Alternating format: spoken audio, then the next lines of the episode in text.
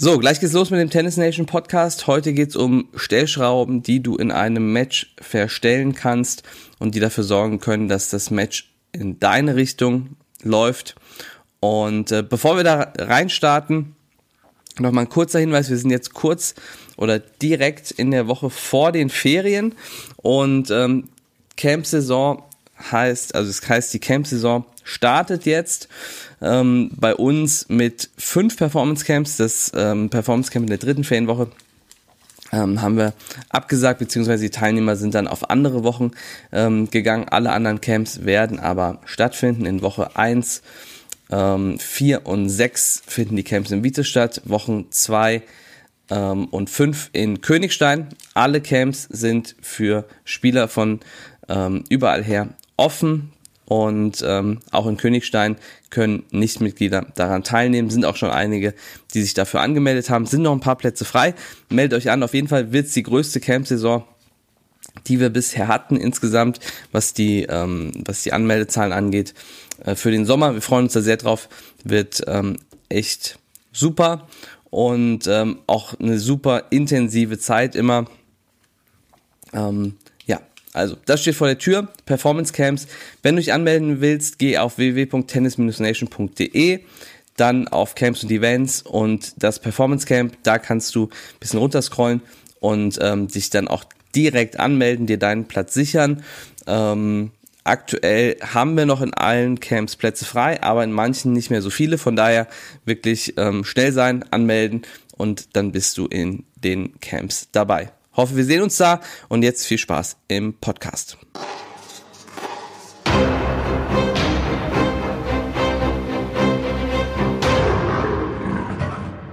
Hey Champ, das ist der Tennis Nation Podcast mit Niklas Hiort.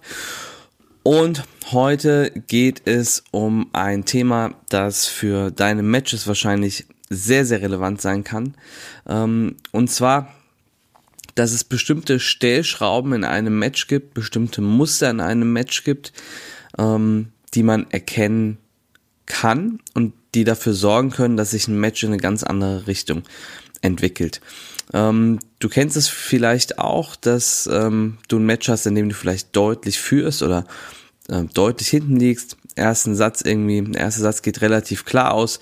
Am äh, Anfang des zweiten Satzes sieht das auch noch so aus, als würde es so weitergehen und plötzlich dreht sich das Match, weil sich irgendwo etwas verändert hat. Vielleicht hat der Spieler, der in Führung liegt, so ein bisschen die Spannung verloren und äh, spielt nicht mehr ganz sein Tempo. Ähm, vielleicht hat der Spieler, der hinten gelegen hat, irgendwas gefunden, irgendein Mittel gefunden, mit dem er ähm, gegen den Gegner äh, punkten kann. Und auf einmal fängt sich so, fängt so ein Spiel an, sich zu drehen. Und das ist ja das Schöne, dass wir im Tennis haben. Es gibt keinen Abpfiff, sondern auch der letzte Punkt muss noch gewonnen werden. Erst dann ist das Match vorbei. Das heißt, zu jedem Zeitpunkt, bevor dieser letzte Punkt äh, passiert bzw. gewonnen ist, kann sich so ein Match immer noch drehen. Und ähm, das sind jetzt vielleicht so ein bisschen extreme Beispiele, irgendwie wenn es jetzt, weiß nicht, 6-1, 4-0, 5-0 steht, da kann sich das theoretisch noch drehen. Aber es geht auch um Matches, die vielleicht 6-2, 6-2 ausgehen und die aber mit einer kleinen Veränderung schon große, ähm, große Auswirkungen äh, haben können und dann sich eben auch so ein Ergebnis ganz anders darstellt, so ein 6-2, 6-2 vielleicht deutlich enger wird ähm, oder äh, vielleicht auch derjenige, der das Match jetzt in dem Fall verloren hätte, auf einmal auch gewinnen kann. Und ähm, das sieht man häufig ähm, jetzt gerade bei Medienspielen aktuell, bei denen ja gecoacht werden darf, dass ähm, die Coaches dann diese Muster, diese Stellschrauben erkennen und den Spieler darauf hinweisen und ihm sagen, wie er hier und da ähm, anders spielen sollte. Der Spieler macht das und auf einmal dreht sich so ein Match. Und das Gute ist, du musst dich gar nicht darauf verlassen, dass dein Coach das erkennt, sondern du kannst es auch selbst erkennen. Und gerade bei Turnieren, und wir sind jetzt ja kurz vor den Sommerferien, das heißt, ähm, die Turniersaison sozusagen geht wieder los.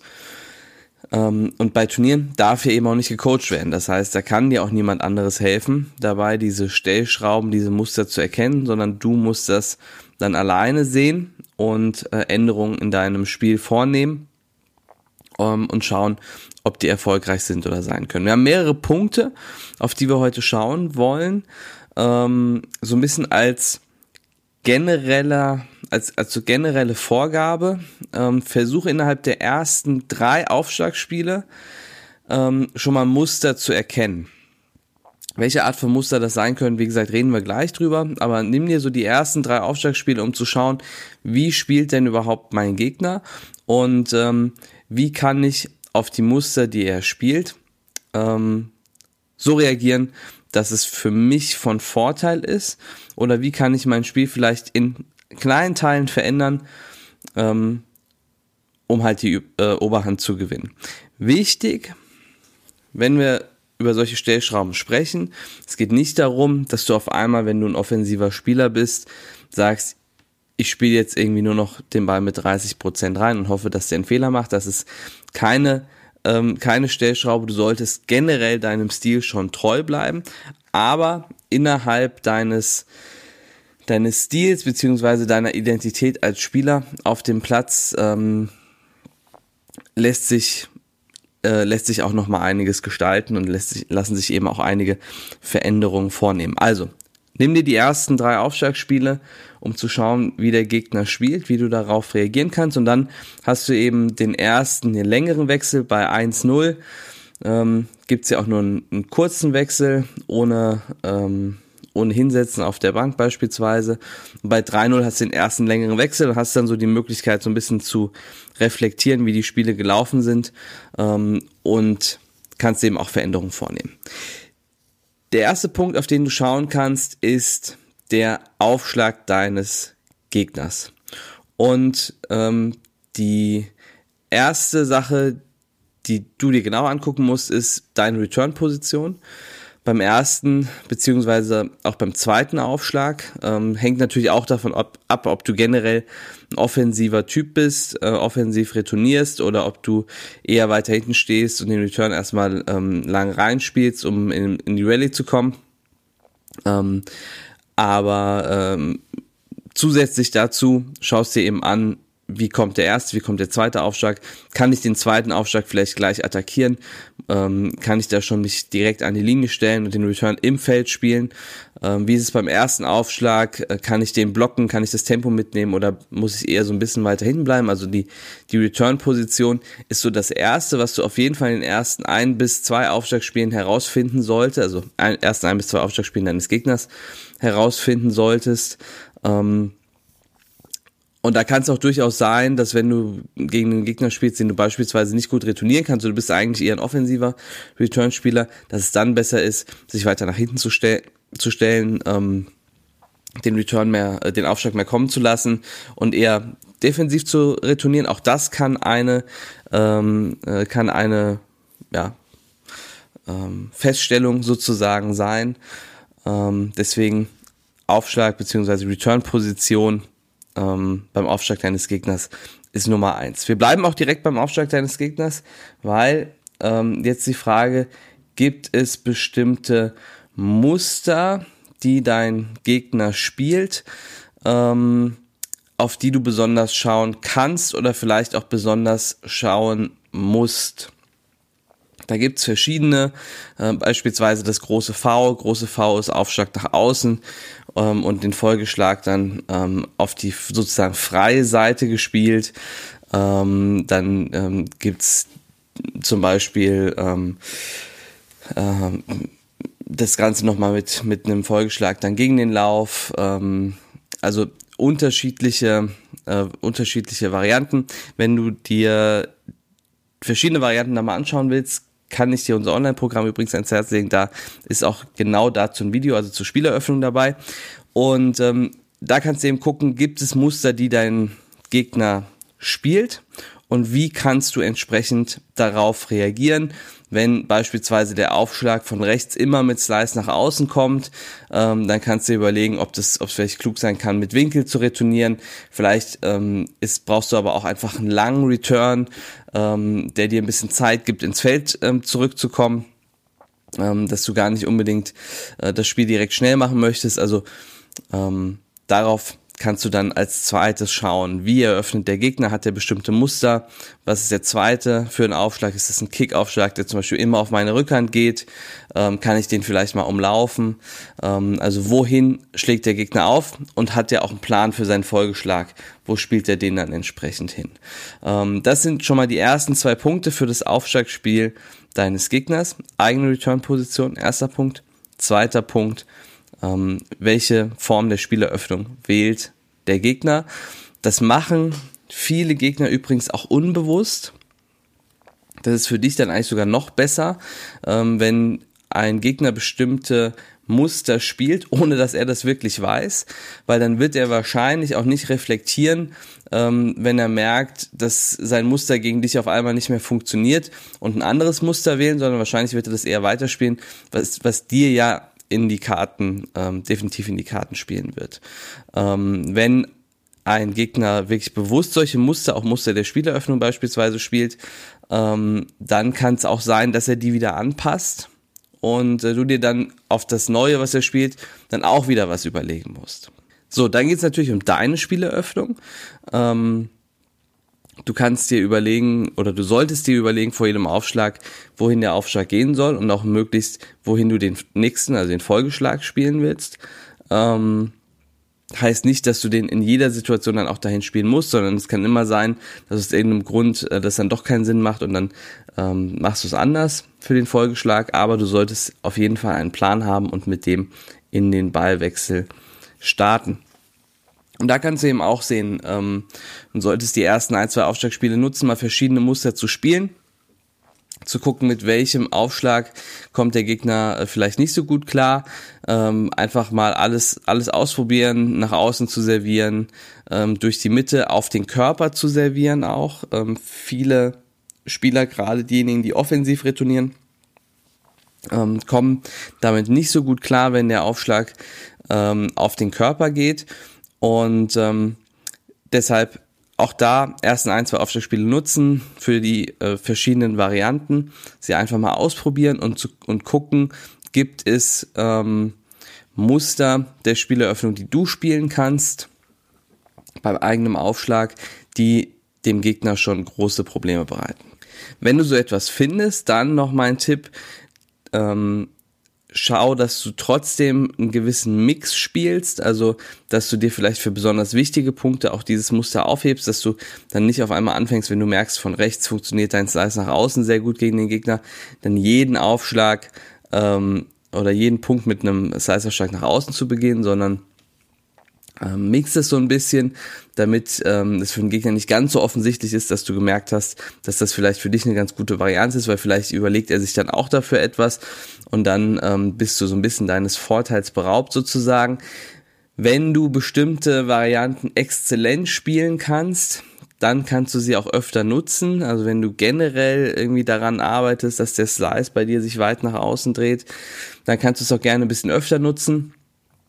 Ähm, Angie Kerber zum Beispiel von, ist ja links, sie ist ja Linkshänderin, von links schlägt sie sehr häufig nach außen auf.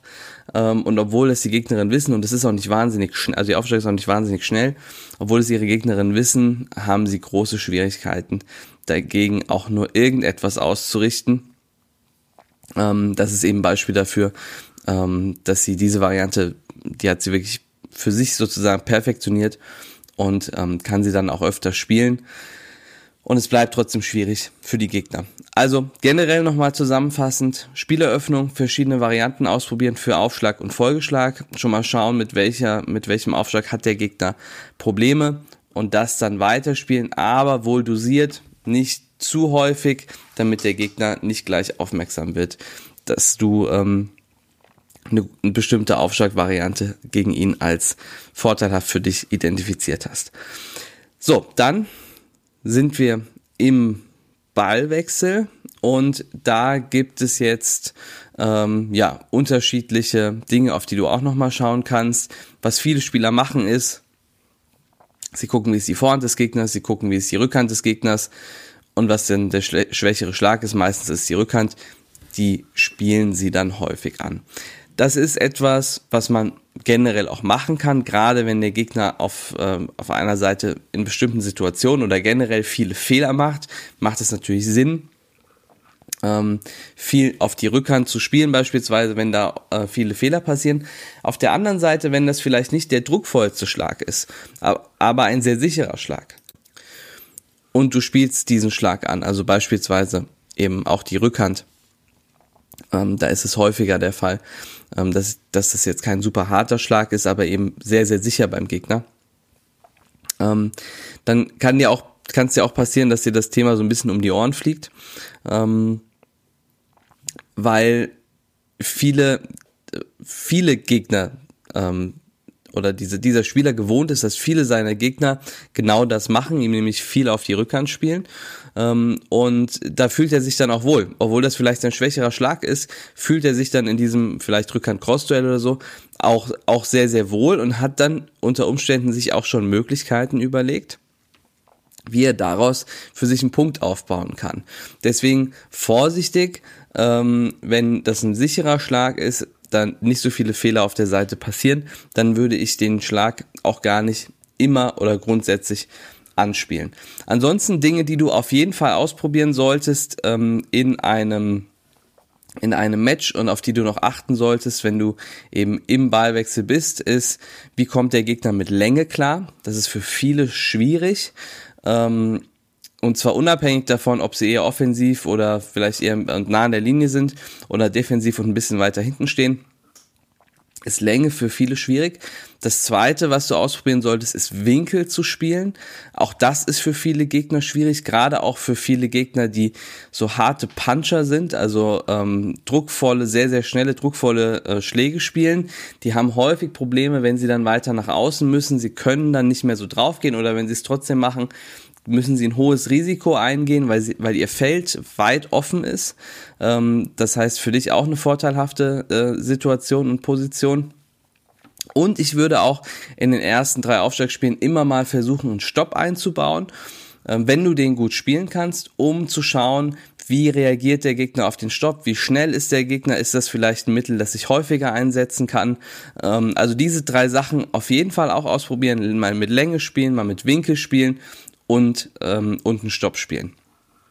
Und daraus wirst du dann ähm, merken, was für dich sinnvoll sein kann, was, ähm, wie du deine Punkte aufbauen kannst und was für den für deinen Gegner ähm, problematisch ist, was den vor ähm, schwierige Aufgaben stellt.